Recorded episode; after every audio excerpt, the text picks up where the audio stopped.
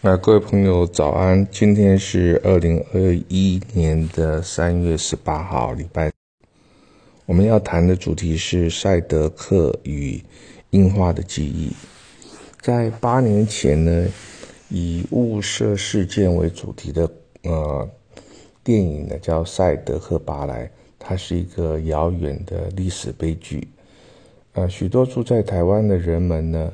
其实。早已忘记这段历史的故事，而我们的导演魏德胜先生呢，穷其一生的精华岁月，研究啊筹划摄影这个可歌可泣的故事，可以说是大到了耗尽的家产，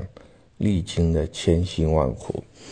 在知其不可为的这个辛苦的过程当中呢，他毅然。居然的完成了一部台湾史诗级的啊重要的电影。一开始呢，呃，大家都知道他面临的是庞大的资金缺口，那许多投资人呢，对于票房的预期呢，产生了一种不信任。那摄影的这个取景的地点呢，也险恶，天候也不佳，而且它全片几乎呢用。赛德克语的发音呢，这种种种的难关呢，在柴米油盐这种整个过程呢，都是要张罗的困境中呢，那在坚持的态度之下拍摄完成。其中呢，它有天使基金和中影的适时的资金投入啊，使得这部电影呢。得以顺利拍摄完成，那许多为善不欲人知的无名英雄呢，默默出钱出力，解决许多燃眉之急。那台湾呢，呃，整个社会能够产出这么大格局的电影呢，而且呢，最终证明缔造了非常好的票房，那这件事情呢，成是不易的啊。那赛德克巴莱的成功。足以证明整个台湾社会呢，是不断的自我的成长进步。那当然，在近的几十年来，在韩国啊、啊日本其他国家，时尚流行大举入侵台湾的市场，啊，年轻人也开始了啊，在风靡啊韩文或日文。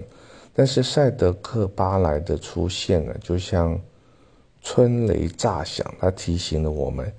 要有更多的像魏德胜这样子有胆识的人站出来，同样来重视这块土地的价值，而开发台湾本土文化优势跟软实力。那这部电影更值得我们醒思的是民族自尊的问题。那我们可以回想到，在八九十年前，日本人呢？他是采行啊殖民地啊的主义啊，他的帝国主义呢来到了台湾啊，夹其军火实力，用蚕食鲸吞的方式呢，他发动了世界大战，想要蚕食鲸吞中国大陆，但同时呢，把台湾宝岛呢啊，加占为己有，当然有很多的森林的资源呢，都在。这个在他的啊这个占领的时期当中，慢慢的 被砍伐。那日军呢，在管理的过程呢，因为 因为管理不善，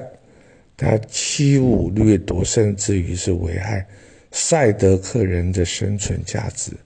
那许多不公不义的事件呢，接连发生。赛德克人呢，也因此呢，忍隐了好久好久，直到啊一个临界点，也就是说，日军在当时呢，企图挑拨原住民的相互的残杀，那这个欺凌他们、霸凌他们的过程呢，使得他们没办法再啊再容忍下去了。那刚好就在那个时候呢，也就是我的祖母呢，啊，张灵快女士嫁入的张家，那她的父亲呢，也就是我的外曾祖父呢，在他的刺绣作品上面呢，他曾经用书法写到“樱花漫烂笑春风”这几个字，算是一种祝福啊。就在同一个时空时代，同一块土地上，赛德克人在樱花盛开的时刻，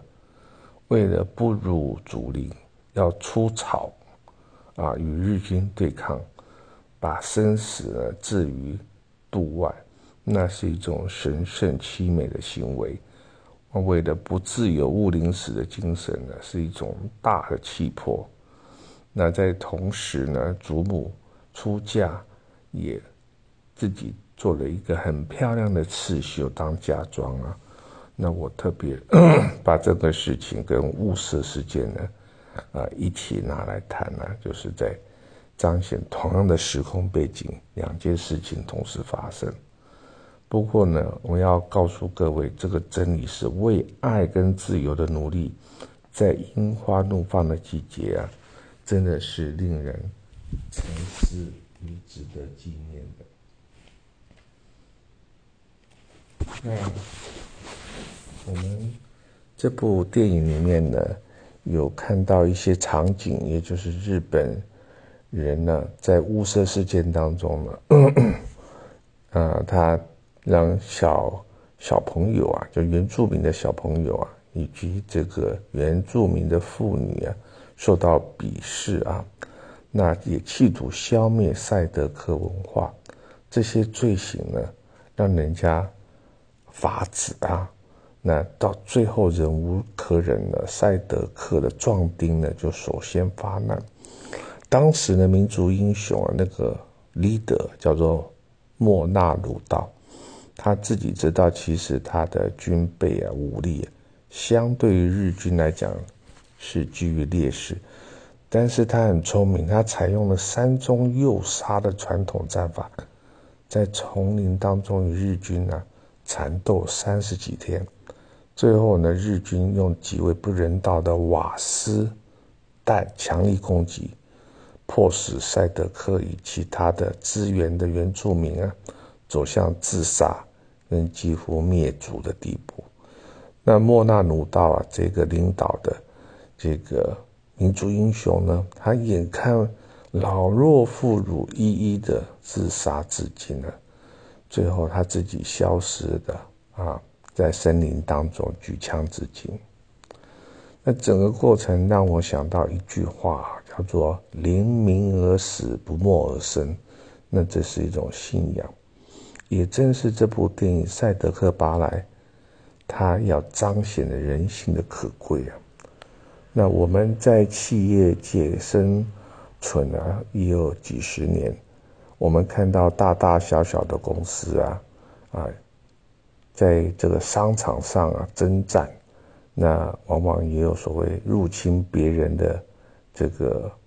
所谓的领域啊，占为己有。有很多大公司啊，不断的并购小公司，啊，觊觎呢被并的一方呢的一个技术跟订单。那这些强者霸凌的现象，在世界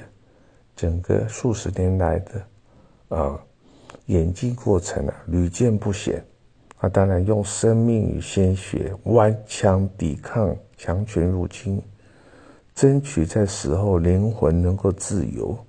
而不入祖灵。赛德克啊，这这些啊，呃，英勇的啊，这些圣洁的灵魂，那实在是让我们啊，现在去回味起来。是一本很深的生存哲学，也是令我们永远啊感到敬佩的。好，今天就谈到这里，谢谢您的聆听。